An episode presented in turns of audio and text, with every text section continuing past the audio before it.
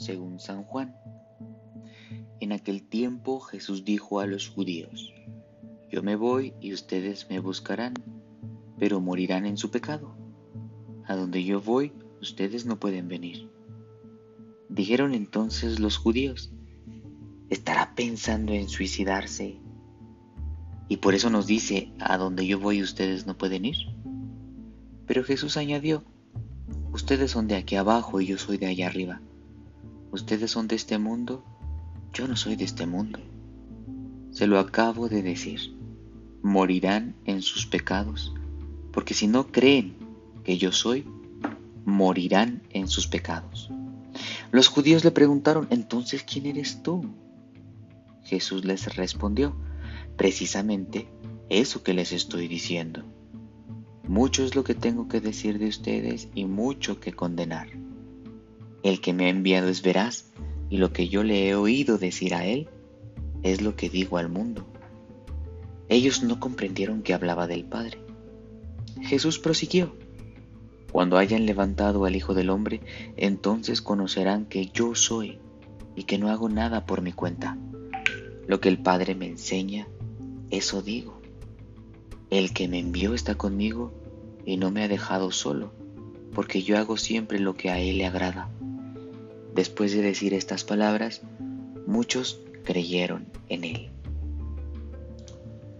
Nuestra realidad se desmorona a nuestro alrededor. Nos llegan más noticias desesperanzadoras.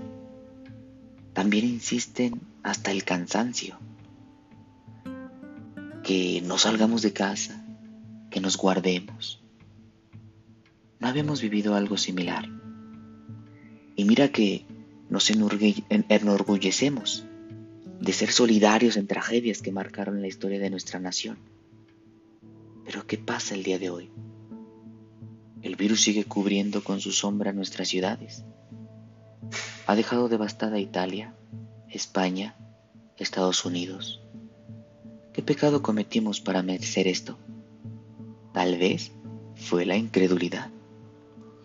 Las palabras de Jesús en el Evangelio de hoy nos dejan claro cuál es la consecuencia del pecado de la incredulidad.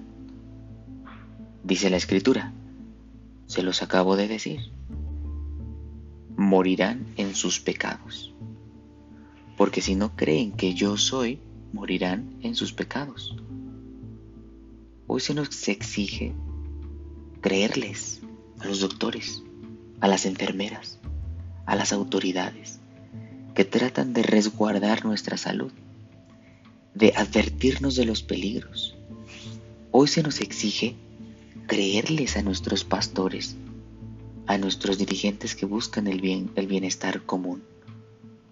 Hoy se nos exige creer y apostar por una común unión que promueva la vida, la salud, el cuidado, por una iglesia hogar que renueve la esperanza de los más cercanos y la nuestra también, por un amor que transforme y salve. Y en medio de tanta muerte, el Señor el día de hoy nos invita a creerle, para no morir en el miedo, en la desesperanza, en el sinsentido. Si decimos creerle a Dios, entonces valoremos a los doctores, a las enfermeras que están dando la vida para cuidar a los contagiados. Valoremos a quienes no han dejado de trabajar para que no falten servicios básicos. Valoremos a quienes se solidarizan en el cuidado y en el amor. Creamos y dejemos de ser incrédulos. Creamos y vivamos nuestra fe en la solidaridad y el amor en lo más íntimo de nuestras realidades, pero a su vez en lo más universal de nuestra comunión.